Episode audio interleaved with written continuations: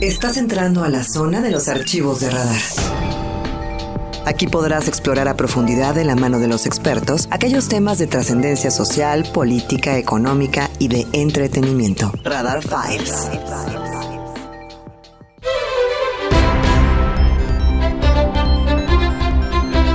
Gracias por seguir con nosotros. Entramos a la segunda hora del programa. Ojalá que usted permanezca con nosotros aquí hasta las 3 de la tarde que se damos la estafeta a Víctor Monroy, que acabamos de escuchar con los deportes, y a Roberto Sosa para el más potente programa de la radio deportiva, ese Radar Sports.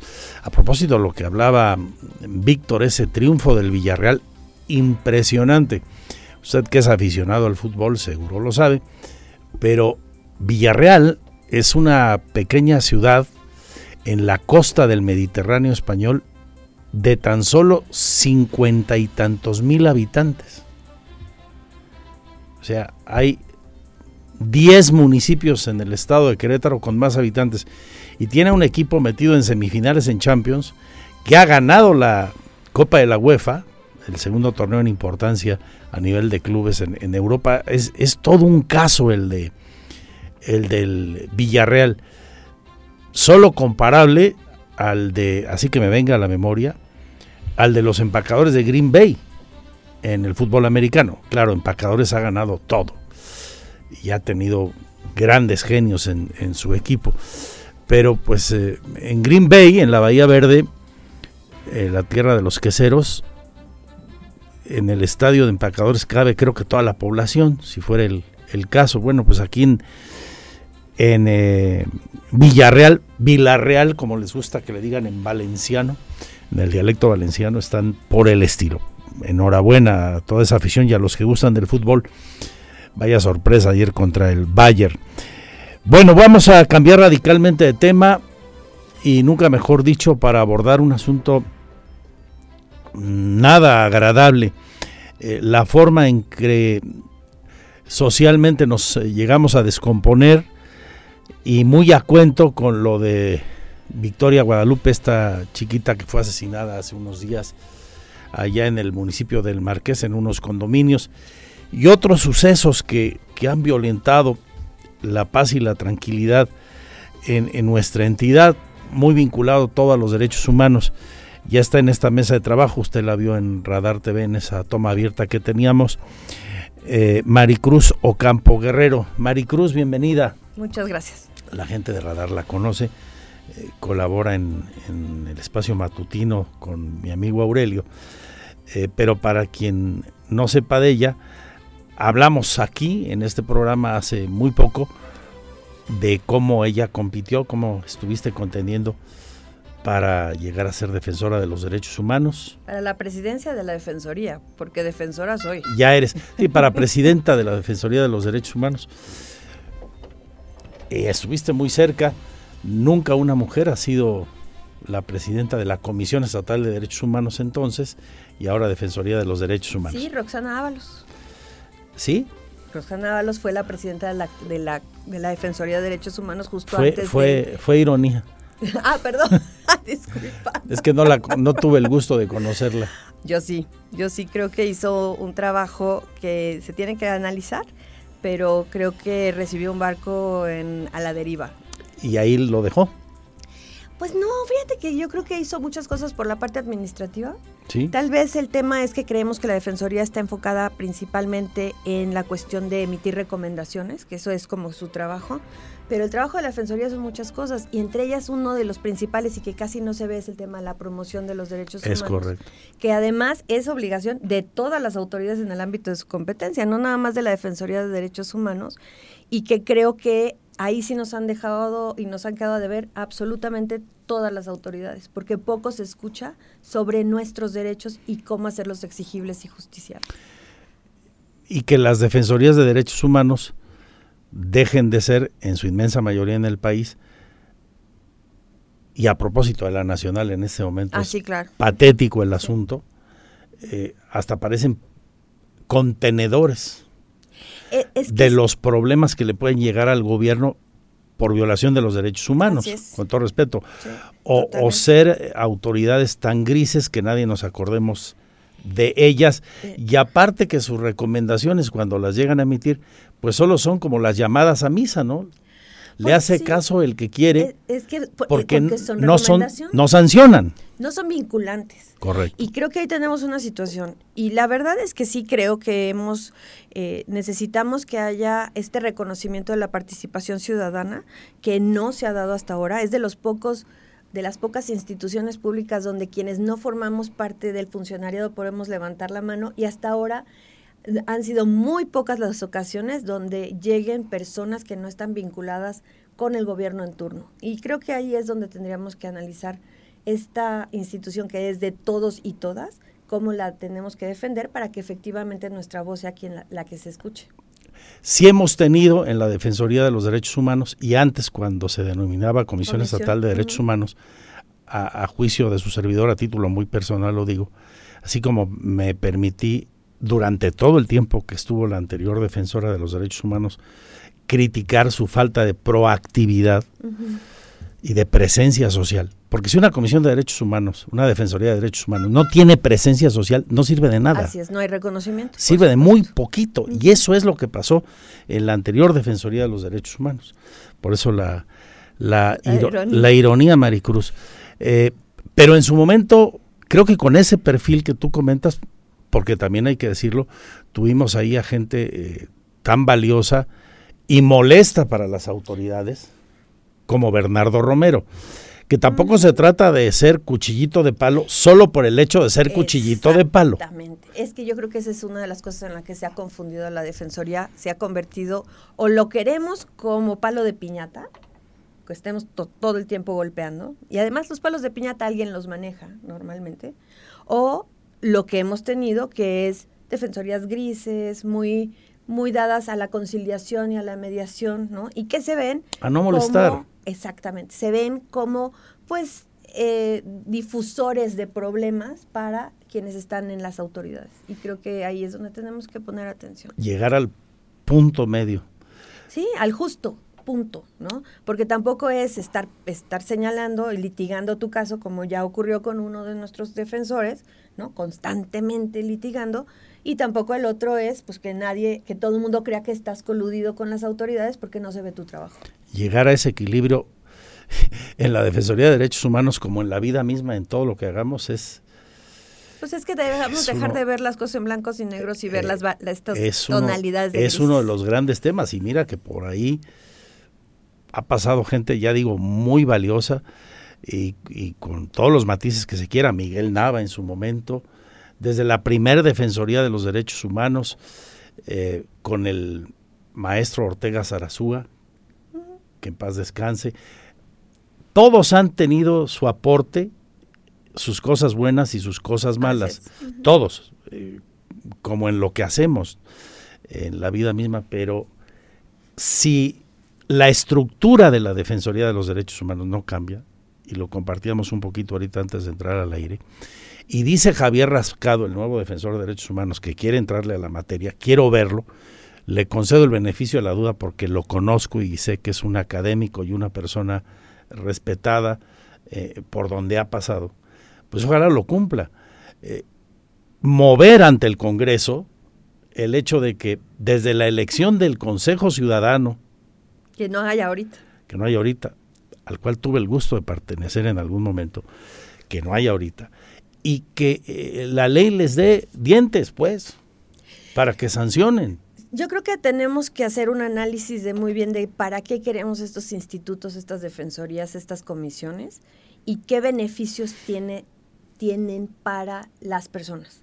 En tanto no hagamos ese análisis, pues es, es- es cumplir con un formalismo, ¿no? Que Y nos ya. exige la Constitución y bueno, ahí está y, y les damos algo de dinero y nos despreocupamos. Maricruz Ocampo Guerrero, que si usted se mete a su perfil de Facebook se define como activista, feminista, incómoda y rejega. Así es. Y con ese perfil querías que te nombraran. Pues ah, mira, yo creo que mucha gente me dijo, para qué pierdes el tiempo, no Ti- si no tienes pactos políticos no vas a llegar nunca. Lo que yo quería y yo creo que otras compañeras y compañeros hicieron es que se viera que hay perfiles ciudadanos Es que correcto. tenemos los conocimientos, la preparación y que no tenemos compromisos políticos que nos digan cómo vamos a tener que trabajar. Creo que eso es algo que la gente espera, ¿no? De las tener estos espíritus verdaderamente independientes que puedan trabajar de la mano cuando uno estira la mano y te la toman, dices, aquí estamos. Yo lo he hecho muchas veces en muchos a lo largo de estos años con diferentes dependencias, la fiscalía, la Secretaría de Gobierno, el Instituto Cretano de las Mujeres, pero que no perdemos nuestra voz crítica. Muy bien. Ojalá que haya un nuevo tiempo en la Ojalá. Defensoría. Con todo respeto para quienes pasaron antes, reconozco en la anterior defensora de los derechos humanos, a lo mejor su buena voluntad, eh, y en quienes le antecedieron con sus cosas buenas, con sus cosas regulares, con sus cosas no tan buenas, pero sí hago votos en serio porque nuestra vida democrática se vea fortaleci- fortalecida por una Defensoría de los Derechos Humanos proactiva, que logre ese equilibrio que se necesita, ni estar jorobando por jorobar, ni ser cuchillito de palo, pero tampoco ser comparsa eh, de los gobiernos o hasta contenedor, eh, la barrera defensiva que les para las broncas cuando está por llegarles, ¿no? Gracias. y que, Ojalá. volte- y que volteen para otro lado, como doña Rosario Piedra, doña Rosario Piedra, actual presidenta de la Comisión Nacional de los Derechos Humanos. Bueno, Maricruz, pues eh, ahí las propuestas eh, de lo que parece coincidimos queremos por, por derechos humanos. Vamos a, otro tema a propósito de, de tu activismo y, y de tus criterios muy valiosos desde el ámbito de lo ciudadano. Eh, los problemas de descomposición social que estamos viviendo y cómo lamentablemente, a pesar de esfuerzos, porque sí los ha habido, la mujer sigue siendo víctima de una violencia terrible. Sí. Fíjate que a a raíz de este feminicidio de Victoria Guadalupe y de muchos otros casos que yo he acompañado en el Estado, creo que tenemos que empezar a asumir nuestras responsabilidades, no nada más del gobierno, pero como sociedad. ¿no? Yo lo platicaba con Aurelio ayer en la mañana de cómo corríamos por las calles, cómo estábamos todo el día en la, en la calle cuando éramos niños y niñas, ¿no? La gente de nuestra edad, que hace rato veía, estaba oyendo la música y decía, yo sí sé de quién. La de Ben Urrey. Hablando, sí. Tú sí ubicaste a Urrey. Entonces dije, ay, no, no, que de verdad que estos dos siempre están tratando de sacarme cuántos años tengo cada vez que vengo.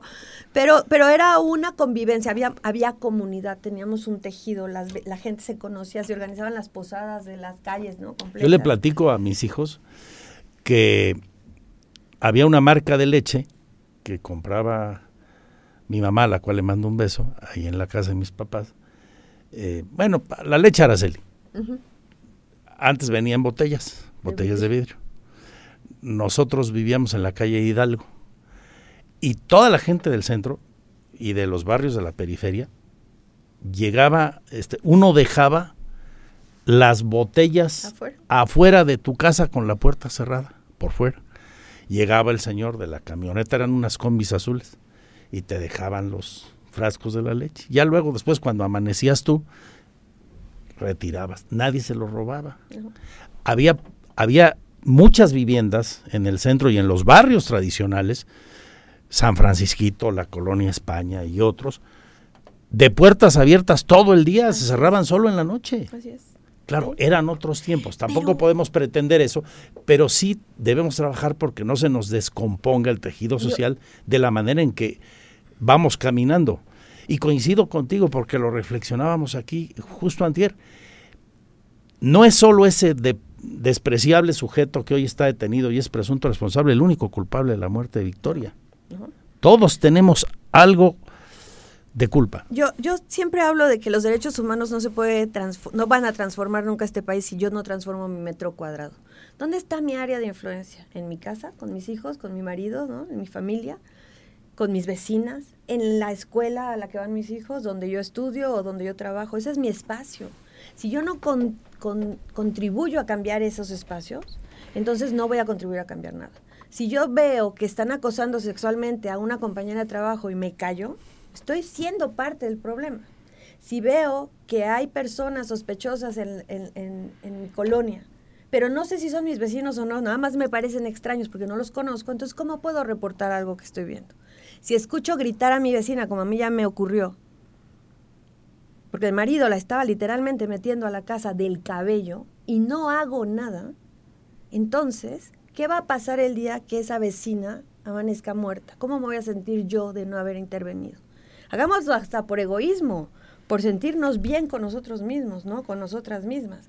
Pero el caso de, Ana, de, Victoria también tiene un componente de falta de compromiso y voluntad política. Y eso yo creo que es algo que tenemos que señalar. En este estado se solicitó la alerta de violencia de género en 2015. Y en 2016, el 6 de mayo, justo vamos a tener seis años ya, se aceptaron recomendaciones que no se han terminado de cumplir. Y pareciera que, bueno, ya fue el otro gobierno, entonces a este no nos toca nada. Ya tenemos casi siete meses de operación del gobierno de Mauricio Curi. ¿Cuáles son esas recomendaciones? Recuérdanos. Las, las, ocho recomendaciones que se hicieron primero es tener una base de datos confiables para que se pueda hacer el análisis correcto de lo que está ocurriendo en nuestro estado. La segunda recomendación son las reformas legislativas que se requieren para realmente armonizar nuestra legislación con la legislación nacional y con los tratados internacionales. Todavía nos quedan muchísimos pendientes la contención emocional de quienes trabajan en las fiscalías, las policías y demás, porque si ellos no están bien, ¿cómo vamos a estar bien nosotros como sociedad? Tenemos que tener también institutos de las mujeres, Secretaría de las Mujeres fortalecidos en los 18 municipios con el presupuesto bastante y suficiente para que se pueda atender todos los casos de violencia que se presentan en nuestro estado, que somos además primer lugar nacional en lesiones dolosas contra mujeres por cada 100.000 habitantes, estamos en números rojos en violación, en violencia sexual y en violencia familiar. O sea, estas son entre, entre muchas campañas realmente efectivas que se puedan medir el impacto de las mismas. No tenemos campañas. Son seis años y tú, yo, bueno, tú y yo que somos más o menos de la misma edad, pues nos acordamos de comerciales de hace muchos años, ¿no? Como el de el 5688722, todo el mundo sabe qué es ese, ¿no? Los de Telmex, hace mucho tiempo que era, disculpe las molestias que le causan nuestras obras de expansión. Bueno, ¿cuál campaña, recuerdas tú, que hable de los derechos humanos de las mujeres y que este haya contribuido significativamente a cambiar el paradigma social y cultural que coloca a las mujeres y niñas en una situación de de sujeción, subsumidas en este machismo que nos, que nos aqueja en este país y que además este, hayan realmente colocado a las mujeres en una mejor condición y posición frente a la sociedad y al Estado. No hay. Entonces, los discursos vacíos que los oímos todos los 25 de noviembre y los 8 de marzo, porque son, parece que, que nada más se van pasando el machote, cero tolerancia a la violencia contra las mujeres, igualdad entre mujeres y hombres, no se han materializado. Y seguimos teniendo situaciones de violencia naturalizada que en su expresión más terrible culminan en feminicidio. Sí, es, es complicado, es doloroso. En, en esta fórmula para mejorar las cosas de la que nos estás hablando con estas propuestas, que ojalá le, eh, motiven al actual gobierno, a la actual administración para implementarlas.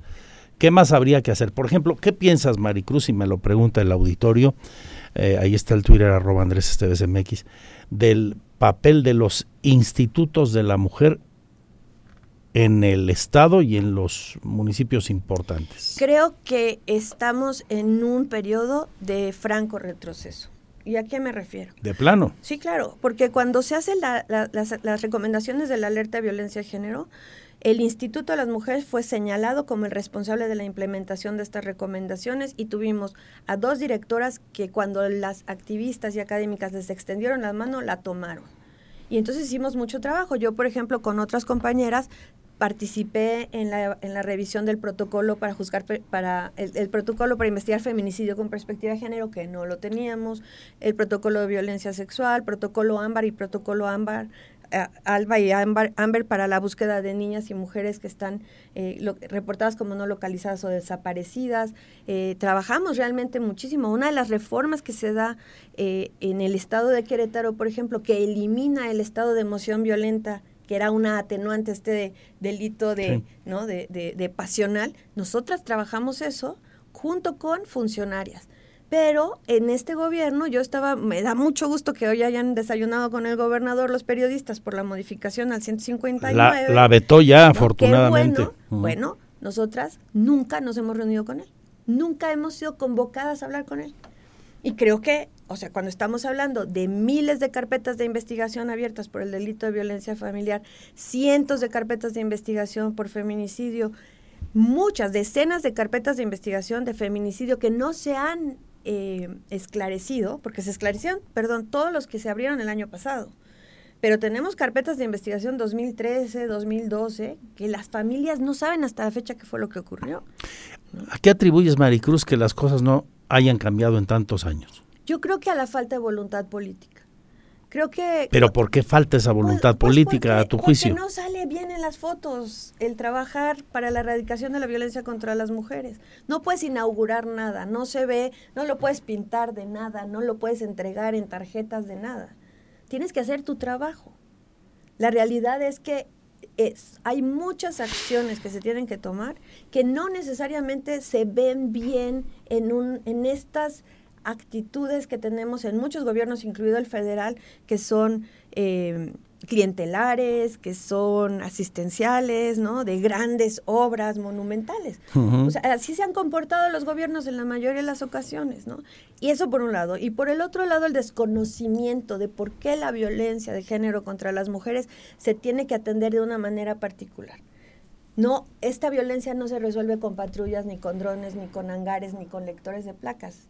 Es una violencia que se tiene que trabajar desde las escuelas, por ejemplo, ¿no? Desde los niños y El las núcleo familiar de entrada. Eh, bueno, también, pero también entendiendo que, lo, que las familias son diversas. No podemos nada más trabajar para una familia típica, ¿no? De dos, de dos papás, dos coches, dos niños, dos niñas, ¿no? O sea, cada cabeza es un mundo. Y, cada, y hay 16 tipos de familias. Tenemos que enfocarnos en que lo que hagamos se transversalice. Uno. Dos, entender que tiene que aplicarse perspectiva de género. Yo sé que parecemos disco rayado con eso, pero cuando no se aplica la perspectiva de género, entonces no puedes identificar el efecto diferenciado que tus políticas públicas, tus programas, tus normas, tus legislaciones tienen en un grupo, eh, por ejemplo, en este caso las mujeres. Porque nos subsumen, ¿no? Incluso el lenguaje, en lo que es bueno para los hombres es bueno para todas las, para todas las personas. Y la realidad es que no es así. Te doy un ejemplo bien sencillo y ni siquiera me voy a meter a seguridad, salud, ¿no?